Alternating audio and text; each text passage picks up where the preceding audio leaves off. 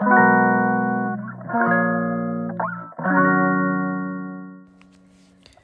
んにちは松田祐介です。妊娠や出産に関わる麻酔酸化麻酔を専門にする麻酔会をやっています。麻酔科医の思考回路では診療や研究そして学会活動などを通じて学んだり考えたりしたことを発信していきます。さて皆さんお正月をどうお過ごしでしょうか？えっ、ー、と私はですね今日1月2日はまあ残念ながらっていうわけじゃないんですけど、まあ、担当として、まあ、日中の勤務がある形なので、まあ、おし仕事に行くんですね。でまああの正月の三が日とか、まあ、なかなか皆さん病院に来られないので、まあ、病院忙しくないのかなと思う反面結構私がいる病院はいわゆる3次救急とかさらにはその上の高度救急救命センターをやっていたりもう一つはですねあと総合出産期センターっていってあの妊婦さんとかののことも 総合 包括的に全部やってるのでまあ多分忙しいと思って覚悟を決めていきます。でそういったま救急の話をすると皆さんちょっとたまにこう質問をいただくんですけれどもどういうふうに救急の病院選べばいいんですかって言われるんですね。なのでそこを今日ちょっとテーマとしてお話しさせていただきたいと思います。で日本の、まあ、救急のシステムっていうのは、まあ、患者さんの重症度に応じて1次救急2次救急3次救急っていうふうに分かれているんですけれどもいわゆるその1次救急っていうのは、まあ、患者さん見たら、まあ、まあこうこうこうですよねって言って、まあ、ご帰宅いただくような形がまあほとんどなんですね。で二次救急になると場合によってはあの、まあ、入院が必要になったりとか、まあ、そういったところでやっていくと。で3次救急となってくると例えば集中治療が必要だったりとか夜中でも緊急の、まあ、手術が必要になるっていうふうに、まあ、分かれてはいるんですね。で一般的にはその例えば患者さんが「お腹痛いです」って言った時に、まあ、その症状の強さに応じて、まあ、救急車呼ばない場合は、まあ、ご自身で、まあ、近くのクリニックに行かれるか、まあ、救急病救急っていう、まあ、看板がついてるところに行くと思うんですけども、まあ、そこで見てみ診察してみてあこれはあのもうちょっと大きなところに行かないとわからないというふうになってくるとこう大きな施設にこう搬送されていくのが、まあ、一般的なシステムなんですね。で場合によっては例えば近くのクリニックに日中かかってそしたらちょっとあのもしかしたら心筋梗塞かもしれないけれどもって言われてでそれで心筋梗塞見れるような、まあ、病院に行ったらいやこれは心筋梗塞じゃなくてなんか別のもうちょっと緊急で手術が必要になるような病院であの病気かもしれないって言われてあのさらに、まあ、あの工事機能っていう言い方ですけれども、まあ、あの専門的な病院にっていうことが、まあ、起こりうるんですよ。でこれって日本の、まあ、医療システムで、まあ、おそらくそもそもが、ま、いわゆる開業の先生たちが患者さんをまず最初に見るっていうシステムからこう出来上がってきたものなんですね。で実は私が医者になった20年ぐらい前はいわゆるその救急部っていうその部門はあったんですけれども救急を専門にやってるお医者さんって今ほど多くなかったんですね。でその時じゃあどういうふうにその救急の患者さんを見てたかというといろんな診療科の先生が集まってきてあのその救急部っていう部門をを、まあ、回している感じになっていて大体まああの上の先生と、まあ、中堅の先生と若い先生っていう形でその日勤夜勤みたいなで、えー、と回してるっていうのがほとんどだったんですね。でその上の先生っていうのは例えば整形外科の先生だったりとかあと脳外科の先生だったりとか循環器内科の先生だったりとかもともと別のこう専門をやってる中でやはり救急医療に興味があったりとかそういった先生が入ってくるっていうような形だったので僕らその習うその僕、まあ、20年前はレジデントだったのであのその当時はですねあの各例えば整形外科の先生だと骨折はこういうふうに見るんだよとか脳外科の先生だったら神経あの意識が悪い人はこういうふうに見ていくんですよとかそういったふうに習ってたんですよ。でも患者さんって例えば実はお腹が痛いと思ってきても実は心筋梗塞だったりすることもあったりとかお腹が痛いと思ってても別の病気だったりとかすることもあるんですね。でそうなってくると一つのまあ症状から、まあ、いかにこういろんな何て言うんですかねバリエーションの病気を考えられてでそういったものを見れるかどうかっていうのも必要になってくるんですよ。そうなってくると救急の専門のお医者さんっていうのが必要になってくるんですね。でちょうどそういったのが始まったのが本当に20年ぐらい前ででその当時に結構です今だと多分福井大学の救急にいた先生が以前私が留学していたそのトロント大学の救急にいてでそこで学んだことをまあ日本に持ってきたっていうのが多分始まりなのかまあ多分その前後ぐらいからまあそういった先生方が多かったと思うんですけれども、まあ、そのいわゆる北米型の救急システムっていうのを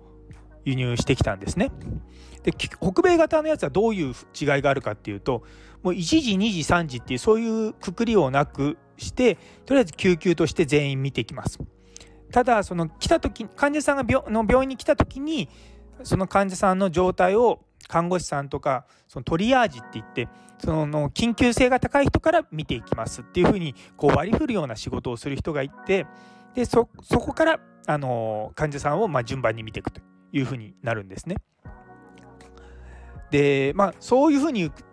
それのまあ最大のメリットは受診する患者さんがが、まあ、どこに行けばいいのかっていうところが迷わないっていうメリットがあるんですよ。で今結構そういったクリニックあクリニックごめんなさい病院が少しずつ増えてきていわゆるその救急外来っていうのがあるような病院が多いんですね。で実際私が今働いてる病院もその救急で来た患者さんはまず救急外来で ER の先生が見てでそこからま専門の先生に、あのお願いをしていくとかそういった形になってますし、あの近くの別のあの埼玉赤十字病院も同じようなシステムでやっています。で少しずつそういうのが増えてきたのはどうどうしてかというとそもそもその救急っていう救急診療っていうのがそれまでは誰でもできるよねっていうような認識だったんですけれども今はその救急診療そのものが専門性を持ってやっていくあの領域になってきている背景があるんですよ。でそれはあの都内とかいわゆるその医者が多いところからまず始まっていって徐々に徐々にあの地方とかにもこうあの人が少ないところにも今広まっている最中なんですけれどもなかなかやっぱりこう医者のなり手が少ないっていう言い方変ですけども今の日本の制度だと自分のなりたい診療科になれると。だから例えば私脳外科に行きたいって言ったら脳外科にあのになれるっていうようなシステムなんですよ。で最近はちょっとその専門性のトレーニングのプログラムの枠ができてきてあのその枠を漏れちゃうとそこの専門家に行けないってことはあるんですけれどもでもまだ多分なりたいっていう人よりも枠の数の方が多いのでまあ例えばその救急の医者になりたいって言ったらなれる。でもやっぱりその救急のお医者さんってイメージとしてすごく働き方が悪そうなイメージが強いんですよ。で実際にその救急がやってる先生たちって本当に5060でもあの24時間の勤務とかそういったことをこなしているような人たちがいていや若い人たちから少し敬遠されがちな部分もあるんですね。で一方あの私の後輩が今疲労の日赤かな？の救急部に今あの研修に行ってるんですけどもそこはもう日中と夜勤日勤と夜勤がもう明確に分かれていてもう勤務としてはまあ、比較的ま楽って言い方変ですけれども、まあ、継続性のある働き方ができてるだからやっぱりそういうことができてるところはそういうことができてるんですけどもそうじゃないところが、ま、大量にあると。なので患者さんからすると今例えばそのどういったところに救急でかかればいいのかっていうのが多分すごく分からなくなってくると思うんですよね。なので例えばお腹が痛いって言った時にいやこれって近くのクリニックに行けばいいのかそれとももうちょっと大きな病院に行けばいいのかそれとも救急車を呼ぶべきなのかでそういったところってなかなか難しいと思うんですよ。でまあもちろんその今あの救急にかかる前にそのここにまず電話をかけてくださいみたいな番号があの7911だったかな？あシャープ7911みたいなのがある両あの地域もありますけども全部の地域にそれがあるわけじゃないのでなかなかあのその辺は難しいのかなと思います。もしもあの北米型の診療がもうちょっと増えてくるととりあえずこの地域の人は夜中とか、ままあ、救急でかかりたいって言ったらとりあえずそこに行けばいいっていうふうになると思うので、まあ、明確にはなってくると思うんですよね。いやでも実はその北米型の救急って結構その今までと全然違うものなんですね。その2017年から2020年までそのカナダのトロントに僕、まあ、あの麻酔の研修でずっといたの麻酔で働いてたのでたまにこう救急部に呼ばれてあの行ったりとかしてたんですけどもあのそこにはもちろんたくさんお医者さんもいるしそのの救急の患者さんを見る専門の先生たちもいるしナースもいるししっかりしてるんですけども重症度が高くない。だからその今すぐ見なきゃいけないって判断されない患者さんってどんどんどんどん後回しになるんですよ。で例えばあの頭痛した時にあの僕らその、まあ、医療者の中ではその頭痛の中で最も重症な頭痛っていうのはいわゆるくも膜下出血なんですね。でそのくも膜下出血って大体特徴的なのが突然バットで殴られたような痛みっていうのがあってあのそういったものがあるかないかってところから、まあ、進んでいくんですよ。でそういったのがないとまあ多分緊急性はなさそうな頭痛だと思うっていうところであの判断されていくんですね。でなので結構その軽い症状でちょの軽い気持ちで行ったりするとあのカナダとか平気で24時間とか待たされるんですよ。で日本とかでもまあだとさすがに24時間待たされることはあんまりないと思うんですけどもでもそのシステムによってはそういう風になってしまうところもあってだからそこら辺がどっちがいいのかなと思うとまあ難しいとこだなってのは個人的に思います。一方その救急のそのいったものもその救急医療そのものがその集約化っていってあの1箇所に集まってるともう地域の住民とするともうここに行けばいいっていうのが分かるから簡単だっていうのは先ほど申したんですけどもそういうふうになってるところだとあの医療資源もそこに全部あの集まってるので例えばそこから緊急手術必要ですって言った時に、まあ、大体緊急手術がそのままスムーズにできるようになるんですよ。で例えばその最初のトリアージのところであのそこの病院でできないような手術の患者のの病気だと思われた場合はすぐ別の病院にに転送されたりとかあとはもうその段階でそっちの方と連絡連携しながら進んでいったりとかいうところにもできるんですね。でそこは本当にその医者と看護師だけじゃなくてクラークさんとかも本当にたくさんの人がいるのでそういったシステムがすごくのスムーズになるようにできてるんですよ。いやだからそういったところはその日本ではなかなかできないところではあるんですよね。どうしてもあの日本って国土に対して山の面積が多いのでいわゆる居住可能面積はすごい少ないんですよ。で距離的に近くても山とか谷とかがあってあのすごく時間かかっちゃうっていうのがあるんですね。で一方北米とかは広いんですけども基本平らなのででなので、まあ、夜中でも車はの走らせれば、まあ、大体すぐ着くっていうところが多いっていうまあそういったね地理的なものもあるんでなかなか日本でその医療を集約するっていうのがすごく難しい現状があるんですよね。なんで多分ね旅行とか行ってちょっとあの夜お腹が旅館に泊まってお腹痛いんですって言って近くのクリニックとか病院とかありますかって言ったらいやそこまで車で1時間半ぐらいかかりますっていうのはそれはもう本当に日本ではざらにあるのでやっぱそうなってくるとそこら辺そういった地域にも一つ救急のものが見れるような場所って言っていうふうになっちゃうんですよね。なんでそういったものが例えば、まあ、AI もそうですしそのリモート診療とかそういったことである程度できればいいなと思いつつも救急って本当に患者さんの体験からするとねあの今すぐ何かしなきゃいけないんじゃないかと思ったりとかそのすごい恐怖があったりとかするのでなかなかそこをもう完全に AI とかリモートでっていうところに行き着かないところもあるので非常にここってすごい難しいんですよ。一般的にあの救急医療と何あの妊娠出産のいわゆる周産期医療っていうのはすごく文化に根付いたところがあるのでなかなか北米のシステムがいいって言ってもそれが日本に根付かない問題点もあるんですね。だからいや私は、まあ、メインがその酸化麻酔で周産期あの妊婦さんとか新生児とかのことをメインにやってるのもあるので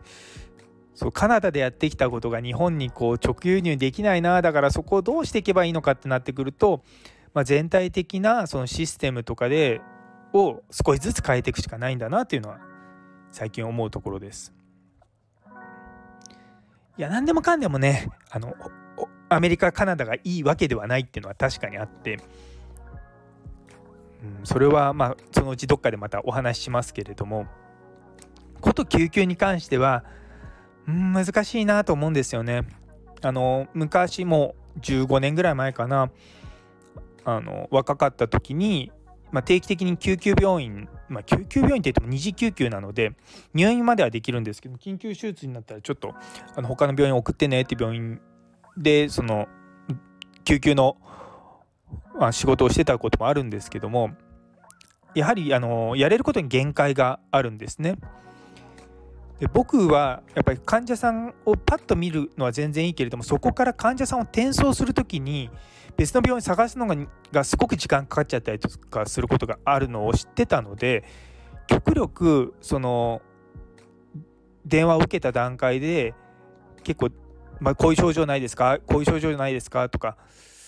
いうのをしっかり問診をしていやちょっとそれだともしかしたらもっと大きな病気があるかもしれないから大きなところに最初に行った方がいいと思いますっていうふうにしてはいたんですね。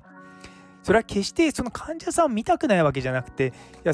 僕がいるところに来てワンクッションを置いてそこで1時間2時間時間をロスするのが僕はすごくなんか嫌だなと思うので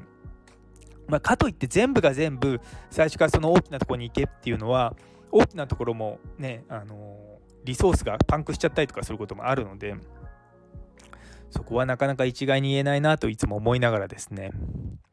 難しいと思います。とはいえまあ今あの救急医学会とかそういったところがすごい頑張っていてその救急医を増やそうとしているんですね。救急医っていうのは、まあ、本当に患者さんをパッと見て、まあ、バイタルがもん、あの、血圧とかそういったものが問題なければ、まあ、こういったことをやってとかやっててですねまたちょっと内科の先生と違った視点であの考えていくんですね。やっぱりそういったその診断の技術っていうのは救急の専門の先生がが最初にその救急の状態で見てもらうのとそうじゃないもので大きく違うんですよ。で麻酔科はまあ、若干救急に近い部分もあるのであのそういったのに、まあ、全く慣れてないわけじゃないんですけれども結構内科の先生とかだとまずしっかり問診をしてってなるんですが救急はまずバイタルサインって言って血圧とあの脈拍と呼吸数と意識状態と、まあ、体温を見てでまあ問題がなければあの次の問診にでそこで問題があったらまずそこから優先的に考えていくっていうものがあるのでやっぱりそこはやっぱ違うんですよね。だから僕ももしも自分が夜中ままあ僕がや僕の場合はね自分自身が医者なのでこれかなあれかなとか思っていきますけどでもやっぱり、うん、できればその救急外来があるところに行きたいなとは思いますね。でもそれが今例えば病院のホームページとか見てもパッと出てこないのがちょっと問題だなと思いつつそうなんですよね。うん。いや病院のホームページとか見て救急部っていうのがあってそこに先生の名前があってでもそれが1人しかお医者さんいなかったらちょっと現実的に考えてみて1人のお医者さんが24時間の365日ずっと見ることは難しいんですよ。でさっき出たその疲労の日赤とかのその救急部のホームページ見るとお医者さんが10人20人いるわけですよ。それ見たらまあ10人20人いる病院は行けば誰誰かしらその救急のお医者さんに見てもらえる確率がすごい高いわけですよ。逆に1人しかいなかったりとかするとそこに行ったとしても多分その救急の先生は、まあ、平日はその救急をやってるかもしれないけど夜中とかは別の先生が代わりにやってたりとかして、まあ、あのどういったシステムになってるかは分からないんですけれどもあの、まあ、ちゃんと、まあ、ちゃんと見れないって言い方変ですけどもやはりま従来型の、ま、ここで見れない時はあっちに行ってくださいっていう風な体制になってしまうのはしょうがないのかなとは思うんですよね。もうちょっとその医療とかに関してもあの技術を使って、ね、もしも国とかがね救急のアプリとか作ってくれて、ね、デジタル省あたりが厚労省とあのコラボして作ってで夜中緊急の時はこのアプリを開いてでそういった症状とかこう問診とかでピッピッピッピッってこうやっていくとあここの病院の近くだったらここに行ってくださいみたいなことができる、まあ、で技術的に多分できると思うんですよね。そうだからでもそれもななんかそんなそんなアプリがあったらうちの病院に患者が来なくなってうちは潰れてしまうとかいう病院も出てくるんじゃないかなと思ってそうなってくるとね結構その利権とか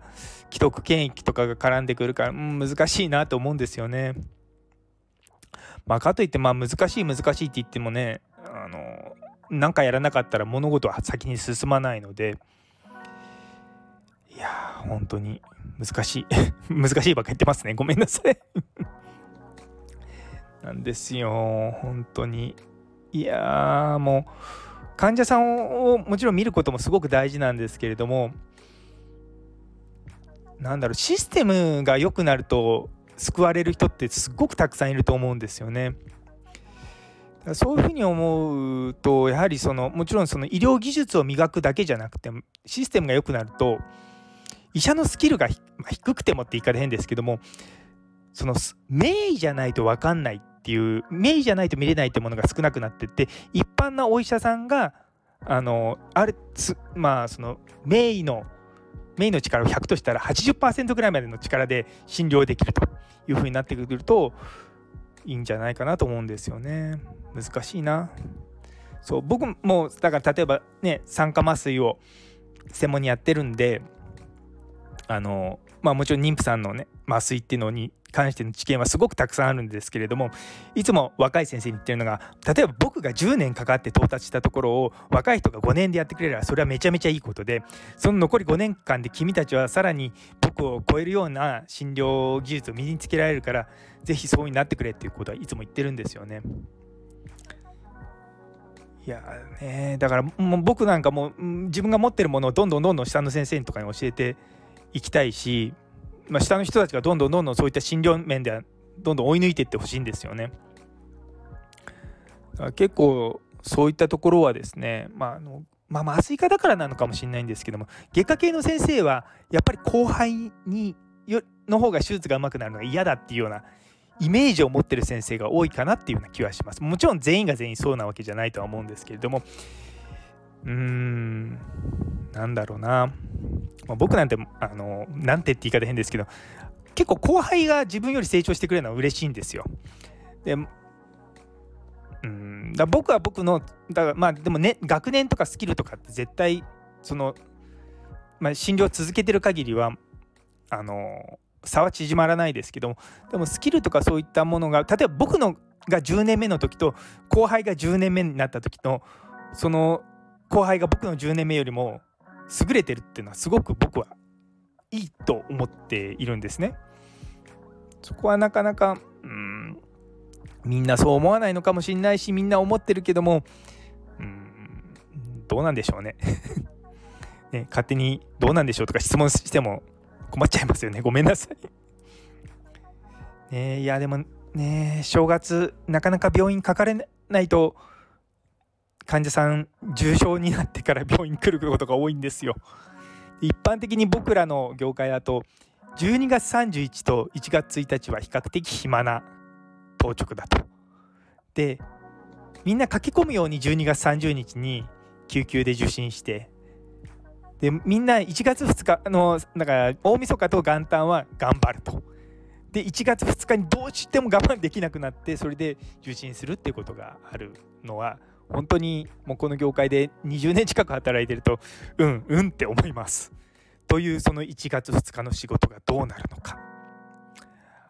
まあねこれからなんで頑張ろうって思いながら頑張ってきます。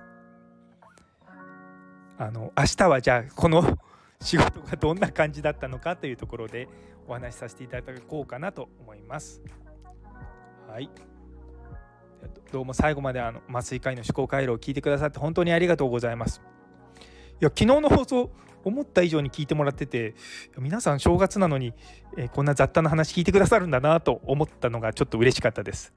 あのコメントとかレターとかいいねとかそういったものがあれありましたらあの励みになりますので是非よろしくお願いいたします。はいではまだね多くの方々正月だとは思いますけれども皆様のお正月が素晴らしいお正月でありますようにそれではまた。